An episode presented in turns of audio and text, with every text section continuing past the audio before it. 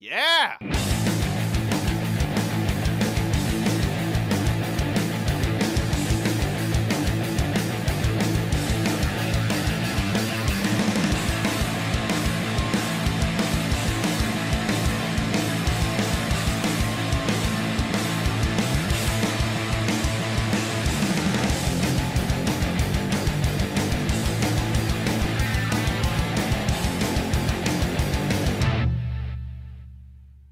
Interior, departamento, día.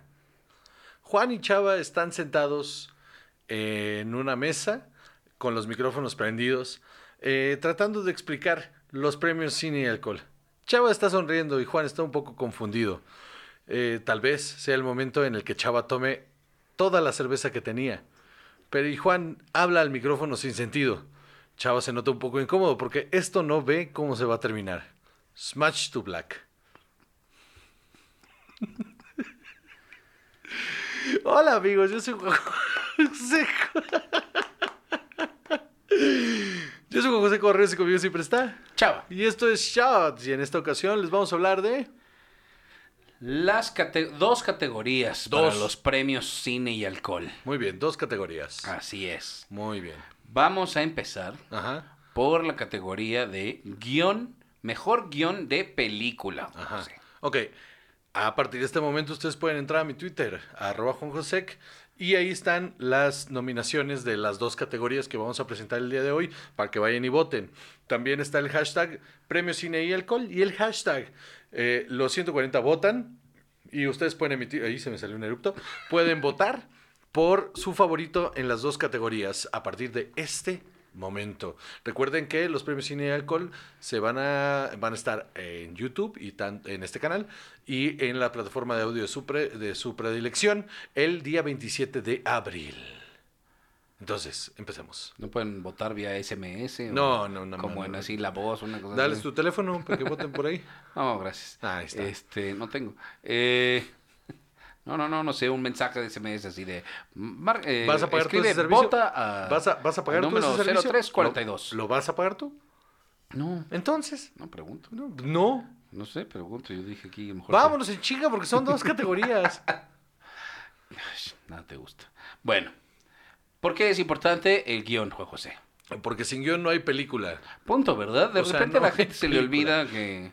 O sea, sí, sí, la foto es muy importante y el sonido es prescindible, pero imprescindible, perdón, pero eh, este eh, Esos son los que hacen que se vea bonito, que Ajá. luzca y que sea más impresionante. Pero. sin guion no hay nada. Con un guion y, mira, un micrófono así nomás todo pinche y una cámara ahí toda pinche, sacas película. Hay película. Pero... Sin guion no hay película. Ajá, exacto. Tú y tus mejores micrófonos y las mejores cámaras. ¿Y Haz qué vamos a filmar? Un podcast. No, nada. exacto. Un podcast. Ah, sí. ¿Y cuáles son las...? O sea, porque si no, no, vamos a hacer, no, ¿para qué? Este, no, estás viendo. Eh, no, no, no, pero no, no, necesitas un guion para una película. Absolutamente. O sea, aunque, aunque no sea una historia, aunque solo sea un momento, necesitas un guion. Si no, Cuando empiezas es más, como... ni en un documental. O sea, en un documental necesitas un guion. Ajá. Exacto, porque después de grabar todo, tienes que reunirlo, Ah, sí. armarlo y poder contar la historia de una manera clara y concisa Sí. y además atractiva. Sí, tú filmas, en un documental tú filmas con tu guion técnico como para seguir las cosas que quieres, la información que quieres recopilar y luego una vez que terminas te vuelves a sentar y entonces escribes el guion. Así es. Necesitas un guion. Exacto. Siempre necesitas un guion. No hay manera y- de que... no entiendo por qué- Si no es videoarte, mano, también. o Entre, sea, entre la gente. Y luego, lo peor parte es la gente de cine que se le olvida que los guionistas existen o que son importantes. O mejor aún, ya me pasó cuando estaba en el CCC. Es todos los directores creen que escriben. ah, esa es otra. Todos los directores creen que escriben. Esa es otra. Es que esta es mi historia y nadie más la puede contar. No, no, no, no, no. Mira, así como le vas a encargar a una persona que te haga la foto, tu historia, encárgale a alguien que te la escriba. Mira, la chamba del guionista en ese sentido es muy parecida a la del comediante de stand-up. Todo mundo cree que puede escribir un guion. Todo mundo cree que puede hacer stand-up, mano. Y la neta, la realidad es que no. No, no, O no, sea, es que no, son, no es cualquier cosa. ¿no? Es muy difícil, es muy difícil al grado que se puede llegar a confundir el ser eh, eh, eh, un, un güey que sabe contar una historia a, un- a alguien que puede escribir un guion. Son dos cosas, pe- pero Ajá. completamente diferentes. No, ¿eh? no porque tu cuate cuenta muy bien las anécdotas y es bien simpático. Entonces, ¿sabes qué? Ahora trépate al escenario De- de eso o está- escríbete un guion. De eso está lleno el stand-up mexicano ahorita, ¿eh? Un chingo de, De gente. alguien me dijo que era chistoso. Sí, un, un chingo de gente que era cagado contando anécdotas y que entonces se volvieron famosos en YouTube por alguna circunstancia ajena A su, a su habilidad de ser comediante y entonces ahora creen que son comediantes de stand-up. Y, mm, o sea, es una chinga. Al igual que ser guionista, es una chinga ser guionista. Así es. Entonces, busquen a su Pues guionista yo más no soy y guionista. denle un abrazo. Yo sé escribir guiones, puedo escribir guiones, pero no soy guionista. Y ahora que me paguen por un guion, ya diré que soy guionista. Muy bien. Muy bien. También es una distinción importantísima, Sí. diría yo. Entonces, mejor guion de película. A mí sí me han pagado por guiones, Manu. Bueno, entonces ya eres guionista. Ah, sh. Ya, ok. que No te guste. Entonces, ¿qué? A ver. Eh, primer nominado. Primer nominado. The Trial of the Chicago Seven. Es uno de los mejores guiones de este año, sin lugar a dudas. ¿Por qué? Porque de entrada trae el Walk and Talk de Aaron Sorkin, que ya es, Ya, ya es trademark. ¿Para qué de- decimos los demás? pero el 90% de la película sucede en un, en una, en un courtroom. Y a diferencia de otros dramas eh, de courtroom, este es tan dinámico y es, la información se mueve tan rápido y te tiene al filo del asiento todo el tiempo con puro diálogo y acción, sin necesidad de, en su mayoría, mostrarte las acciones que está desarrollando. Casi todo es diálogo. Y son diálogos tan precisos, tan rápidos. Todos los personajes tienen una personalidad definida. Eh, no está inventando el hilo negro porque son arquetipos, Claro.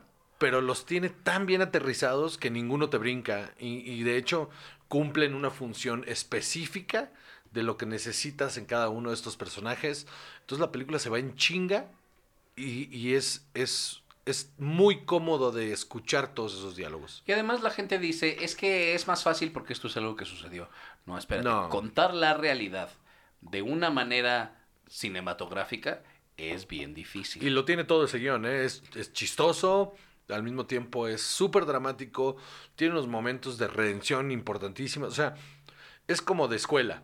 Ese guion, o sea, si, hacer la, el análisis de ese guion es, es casi casi con alumnos de guion decirle, mira, esto es así y esto es así. Y, y me parece de los mejores trabajos de Aaron Sorkin. Establecer personajes que son reales también es bien Sí, complicado. claro. Porque además es serle fiel a un ser humano que existió, ¿no? Sí. Y aún así hacerlo más Adaptarlo a tu obra, sí. Y que, eh, exacto, adaptarlo a tu obra para que eh, cuadre bien con todo lo que quieres contar. Con, eh, de Funcione en, el la uni- gente cree... funcione en el universo que le estás planteando. Exacto. La gente cree que estas películas basadas en una historia real tienen que ser, es como si fuera una transcripción de lo que sucedió. Y no, es un retrato y una reinterpretación de cómo fueron las cosas. De un momento y el histórico. guionista y el director deciden qué exactamente de eso te quieren mostrar. Y en los diálogos está la esencia de lo que esa persona dijo. Muchas cosas sí están basadas en transcripciones, por supuesto, y habrá eh, N diálogos en todas estas historias que sean tal cual se dijeron en su momento. Pero en su gran mayoría todo es sacado de la imaginación de la gente que Hay cosas que nadie ¿eh? las vio. Sí, no. No, No hay y- manera de saberlas. Ajá. Y solo las interpretas dado el resultado. Ajá, por supuesto. Muy bien. Entonces, es A Tremendo, Chicago tremendo guion. Segundo nominado. Malcolm and Marie. O- ya hablamos del lenguaje cinematográfico de esta película, ya hablamos de la fotografía. Creo que esta película lo que tiene muy cabrón es que el lenguaje cinematográfico no sería nada sin este pedazo de guion. Ajá, y además estos cambios de ritmo que tiene a cada rato para mantenerte enganchado con lo que en esencia es un pleito de pareja que todos hemos vivido. Sí. ¿No? O sea, podría ser perfectamente X. Ay, es que tú me dijiste. Ay, pues tú me dijiste. Podría primero", ser la película más aburrida del mundo. Por supuesto, Y no lo es. claro. No lo es porque justamente el guion está hecho explícitamente para que la montaña rusa de emociones la tengas en los diálogos. Claro. Y es, es, Es del, por ejemplo, así como The Trial of Chicago 7 es del, de los mejores guiones en cuanto a acción y ritmo, este es de los mejores en cuanto a diálogos. En cuanto a diálogos, sí, claro. Están cabrones. Porque como si fuera una obra de teatro, como no hay tantas acciones que avancen la historia como en cualquier otra película, cada diálogo te tiene que dar o información sobre el personaje o sobre la historia, o te tiene que mover la acción hacia adelante. Sí, señor. Eso es una tarea muy difícil. Yo creo que de las cosas más difíciles que lograr en un guion es que la película avance con puros diálogos. Y esta película lo logra a la perfección. Muy bien. Tercer nominado. Tercer nominado. Sound of Metal. Es un guionzazo, mano. Porque agarra una historia que podría ser cualquier historia eh, y que podría irse al melodrama. Y lo que hace es poner, plantear personajes reales en una situación desgarradora y el manejo del desarrollo de la historia jamás cae en lo cursi. Es una historia muy real, muy bien hecha y con un aprendizaje y avance de los personajes. Eh, lo que tiene esta es que es character driven Sí.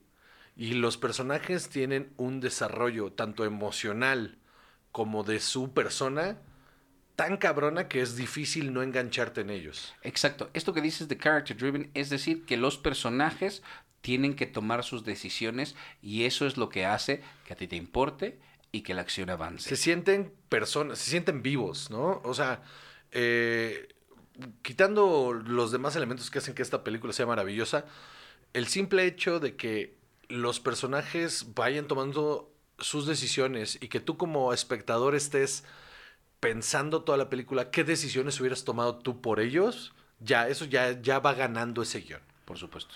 Tremendo. Siguiente nominado. Sí, señor. Ma Rainey's Black Bottom.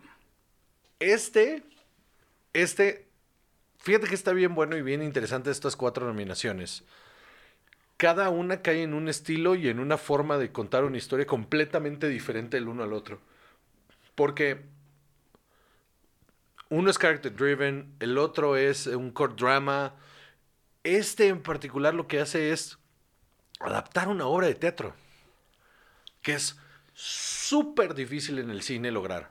Esa es una. Dos, que estos momentos que son muy teatrales funcionan perfecto en la en el universo que se está planteando en un set con tres espacios. Y esta tiene mucho esto que estábamos hablando de contarte diálogos que nadie más escuchó, que nadie más vio y decirte, pues es que esta era esta persona era así, esta persona había vivido esto y en este momento te va a contar su historia, quién es. Y meter eso dentro de una un momento en el que rara vez te sacarías tu anécdota así de, es que yo viví todo esto y esto y esto y esto, eh, eh, eh, y hacerlo ver natural es, eh, ese es el talento de un guionista. Porque si hubiera visto, si hubiera estado mal escrito, si hubiera visto lo teatral. Ajá,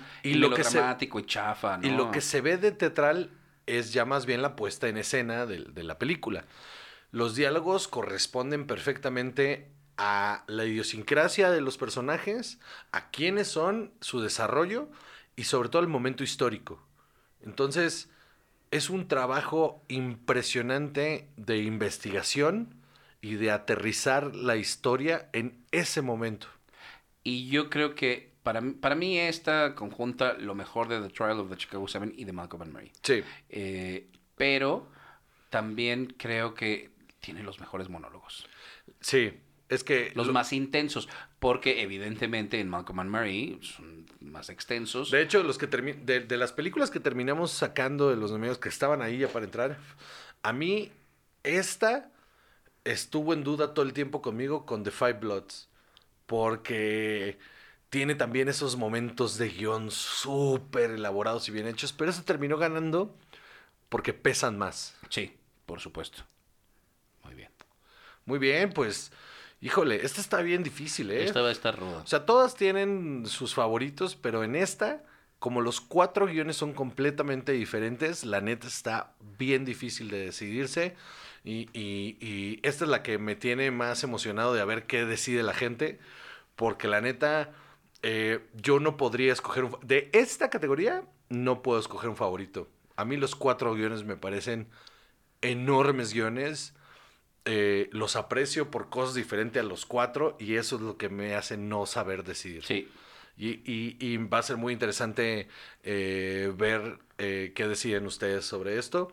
Este, recuerden eh, ir a mi Twitter, arroba juanjosec, eh, o al hashtag eh, premio sin alcohol, o al hashtag em, este, los 140 votan para que emitan su voto de esta categoría en este momento. Este, y, y listo, vámonos con la que sigue.